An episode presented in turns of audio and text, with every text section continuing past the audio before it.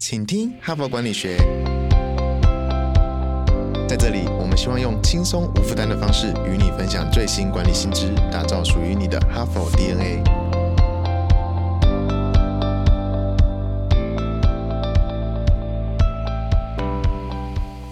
Hello，各位听众朋友，大家好，欢迎回来我们的节目。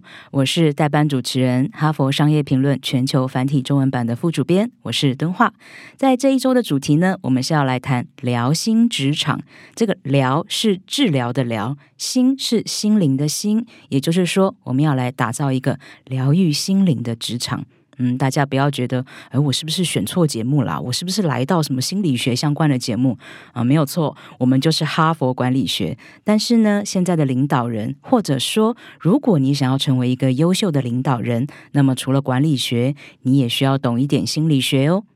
哈佛领导者学程历经时期，好评不断，全新改版再进化，更全方位的认知拓展，更深刻的思辨交锋。更真挚的共学情谊，都在 HBR 领导者学程二点零，深究十二个不同决策关键难题，大力强化您的决策系统，提高您的决策胜率。如果你也想体验源自于哈佛商学院的哈佛商业评论 HBR 短个案系统训练，与五十位以上的企业关键带领者共同拆解各种困境，强强联手找到路径与解方。立即点击说明栏链接，抢占现席早鸟七五折优惠。如果你想了解更多，欢迎报名十月二十六晚上 HBR 领导者学程台北说明会，席次有限，席满截止。诚挚邀请哈帕精英共同破解变动时代下的可行路径，透过哈佛式个案教学，挥散乌卡迷雾，精炼你的领导决策力。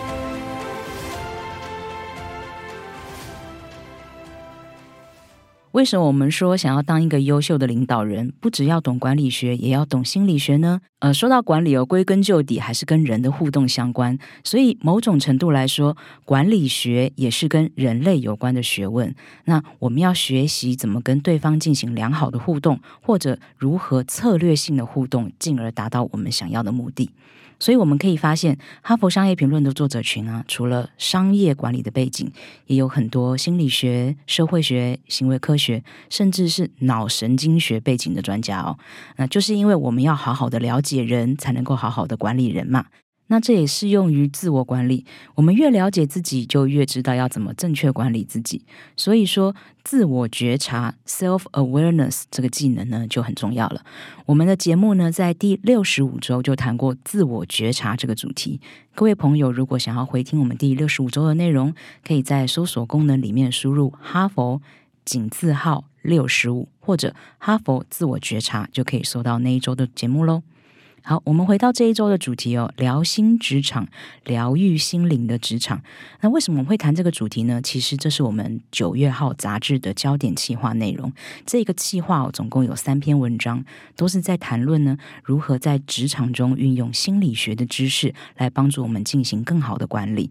而且不只是管理团队哦，也有自我管理相关的文章。我这一周呢，会一篇一篇跟大家做分享。我们今天要分享的第一篇文章叫做《拉一把陷入心理低谷的员工》。这篇文章在开篇呢，就提出了一个很重要的观察，点出了我们日常生活里的一个盲点。好，我现在讲出来，看大家会不会这样觉得？就是说呢。呃，我们从小到大或多或少都被教导过一些基础的急救知识，比方说流血了要怎么办呢？烫伤了要怎么办？哦，突然噎到了要怎么办？嗯，许多公共场所跟办公大楼也会备有一些紧急灭火器或是这个 AED 急救箱。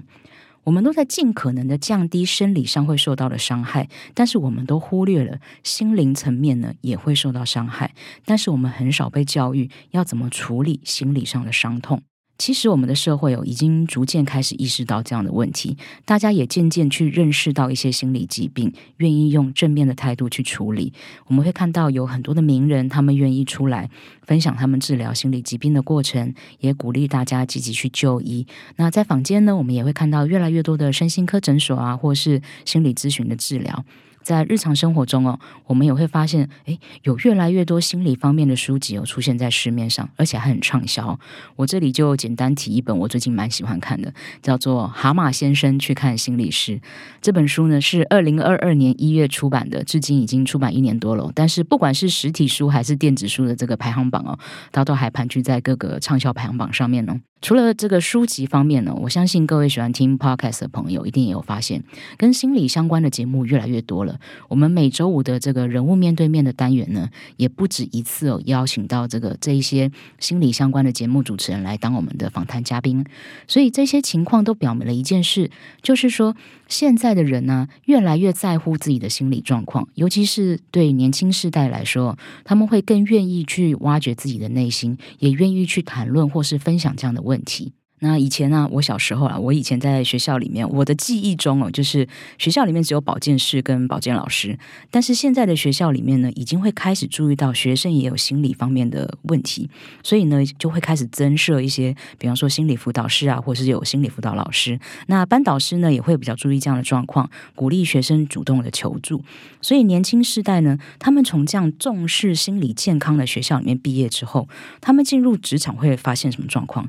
就是我我们的职场管理在这个方面似乎还没有跟上脚步。大部分的人都觉得，如果员工他的心理健康出问题，那是他自己的事啊，跟公司有没有关系？我身为主管，我不需要管这些事情吧？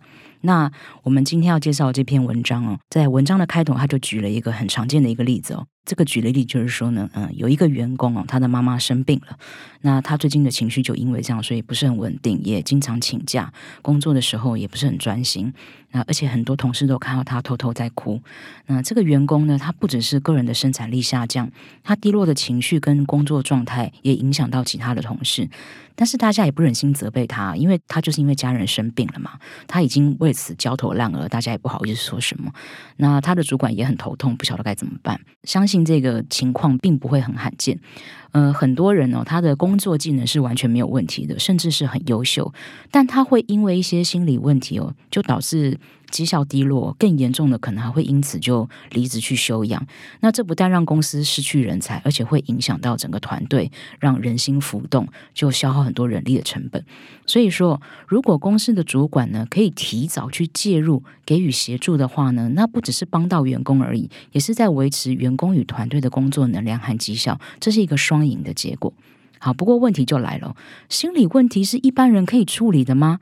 那当然，我们今天要分享这篇文章哦，不是呼吁大家都去考一张心理师执照，在办公室里面放一张沙发，不是这个意思。这个心理问题跟生理问题一样哦，都需要寻求专业人员的治疗。但是在工作的第一线，我们可以像诶，如果身体受伤有应对的急救措施一样。心理上的伤痛其实也可以采取一些急救措施。那心理急救措施是什么呢？啊，今天我们来介绍这篇文章的两位作者呢，就来回答这个问题。好，我来介绍这两位作者哦。一位呢是在伦敦职业中的心理师，他叫基兰巴提；另外一位是一位学者，他是英国剑桥大学甲级商学院的领导学教授汤马斯卢列。好，这两位作者呢，一位是领导学的专家，一位是心理治疗的专家。他们呢，就教我们了一个十分重要，而且人人都可以学习运用的心理急救技能，就是认知行为治疗。好，什么是认知行为治疗？简单来说，就是透过谈话的方式，去帮助我们识别自己一些无效的或是有害的想法或者行为。那从这个过程中呢，去改善自己的情绪，以及改善自己可以采取的一些行动。我们在印象中的这些所谓的心理咨询哦，可能就是在一个哦舒适的空间里面，有一张沙发，有个人躺在那里啊，然后心理师呢就会去探索一个人的过去，还有或者是说他的经历，找出问题可能出在哪里。但是认知行为治疗呢，不需要我们去探索一个人的过往啊，它是把重点放在此时。此刻的我们会有怎么样的想法跟行为模式？关注的是眼下这样的一个情况。许多心理健康相关的机构呢，都认可哦，这是认知行为治疗呢是一种很有效的心理急救方式。只要掌握这个原则哦，我们可以在办公室里面呢，就对别人运用这个呃所谓的认知行为治疗，甚至在日常生活中呢，也可以用来帮助你的亲朋好友。那大家听可能会觉得说，哎，这真的还假的？真的有人会这样做吗？哦，根据这个杂志这篇文章的这个分享内容呢，他就有说到，许多大型企业已经开始提供以认知行为治疗为基础的线上工具，让员工来使用。那另外呢，根据这篇文章的介绍啊，就是一些呃很有名的一些公司，比方说知名的会计师事务所那个 KPMG，还有 Uber。啊，美国银行还有微软跟 Salesforce 啊，这些公司都有做这样的措施。那另外，根据美国国家心理健康委员会的统计哦，在美国呢，有超过三千一百家的公司就有提供认知行为治疗的训练，而且有超过三百万人结业哦。那提供这些课程的公司呢，就有我们刚刚提到的啊，美国银行，还有做刮胡刀的这个吉列。啊，还有星巴克跟联合利华这些公司都有提供这个认知行为治疗的训练。好，透过这些数据，我们可以知道，认知行为治疗呢，已经逐渐进入职场，变成一种很实用的管理工具。我们只要了解这个施作的原则，就算你不具有心理师的执照，你也可以帮助员工呢去稳定他的心理状态，或者协助员工在问题还不是很严重的时候，就积极寻求专业的治疗。好，那我们前面说了这么多，到底认知行为治疗到底是什么东西呢？好，由于呢我们不是专业的心理师，所以接下来我要讲的内容呢，只是跟大家介绍认知行为治疗的原理。那实际上要怎么去施做，大家还是要去寻求专家或是专业的课程哦。我今天只是跟大家做一个介绍。好，那我们现在就来说认知行为治疗的原理到底是什么。首先呢，我们可以把人呢分成四种状态啊，我一个一个念啊。首先是认知状态，就是指我们当下有什么样的想法，以及我们是怎么思考的。好，这是认知状态。第二呢，就是心情状态，也就是当下的我们有什么样的情绪或是感受。好，第三是生理状态，也就是当下的我们会有什么身体上的反应。好，第四个是行为状态，也就是我们会采取什么样的行动或是行为。好，以上四个我再重复一次哦，认知状态。心情状态、生理状态跟行为状态，那这四种状态呢，彼此之间是会相互影响的。那最后就会变成我们表现出来这个样子。好，那认知行为治疗的关键呢，就是要去清楚辨识一个人此时此刻这四种状态是一个什么样的模样。上面讲的可能有点抽象，我们直接举一个例子来说明哦。好，我们假设就有一个人，他叫小明。小明呢，他只要参与社交活动，跟不认识的人说话，他就会很焦虑，所以他就很讨厌出席一些活动场合，或是跟不认识的人讲话。那我们现在就透过这个刚刚提过的这四种状态来分析看看哦，他的这四种状态是什么样子呢？首先是认知状态，小明的认知状态呈现就是说，呃，他有一些负面的思考模式，他会觉得说，我不太会讲话，大家都会嘲笑我，所以我不想要去出席这样的活动。好，这是他的认知状态。我们来看他的心情状态是什么。小明的心情状态就是小明的这一些思考模式会让他觉得他在陌生人面前讲话的时候会感到很窘迫、很焦虑、很恐惧啊。窘迫、焦虑、恐惧这些是他的心理状态。那他的生理状态是什么呢？就是心跳加快、发抖、脑子一片空白，甚至可能会结巴。好，基于以上的三种状态，会导致他的。什么样的一个行为状态呢？就是他会选择回避社交场合。那这样的一个回避行为，又会反过来强化他的认知状态，让他始终觉得啊，我就是不行啦，反正我不要去这种活动就好了。如果呢，你要用认知行为治疗来帮助小明哦，第一步就是要帮助他去分析跟认知自己的这四种状态。注意哦，有认知到、有意识到自己处于什么样的一个状况，是很重要的第一步。那有人可能会觉得说，这些发生在自己身上的事情，怎么可能会自己不知道啊？其实我们有时候自己深陷其中的时候，往往就会有盲点，或者说被某一种状态所蒙蔽。比如我们刚刚说的小明，他可能不会想这么多，就只会单纯觉得说，我个性就是很宅啊，我就是很讨厌社交。他不会去深入分析说自己到底有哪四种状态。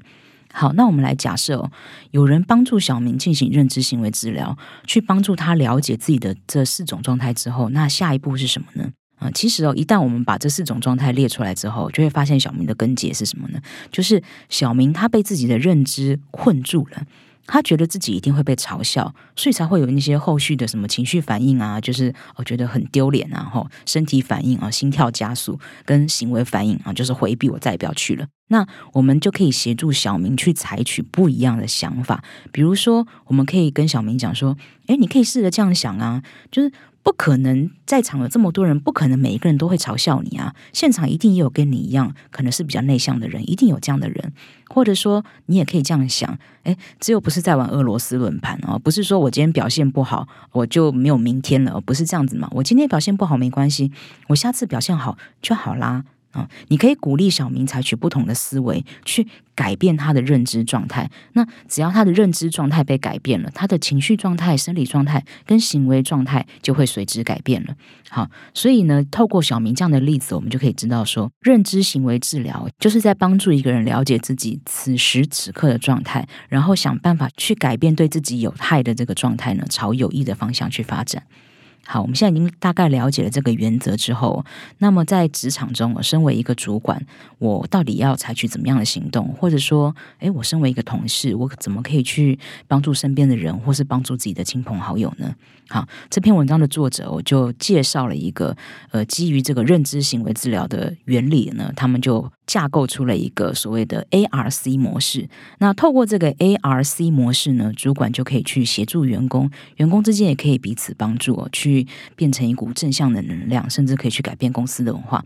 那这个 ARC 模式到底是什么呢？由于这个时间的关系，我们这部分就放到明天再来介绍。好，所以各位听友不要错过我们明天的节目哦。我们明天再见喽，拜拜。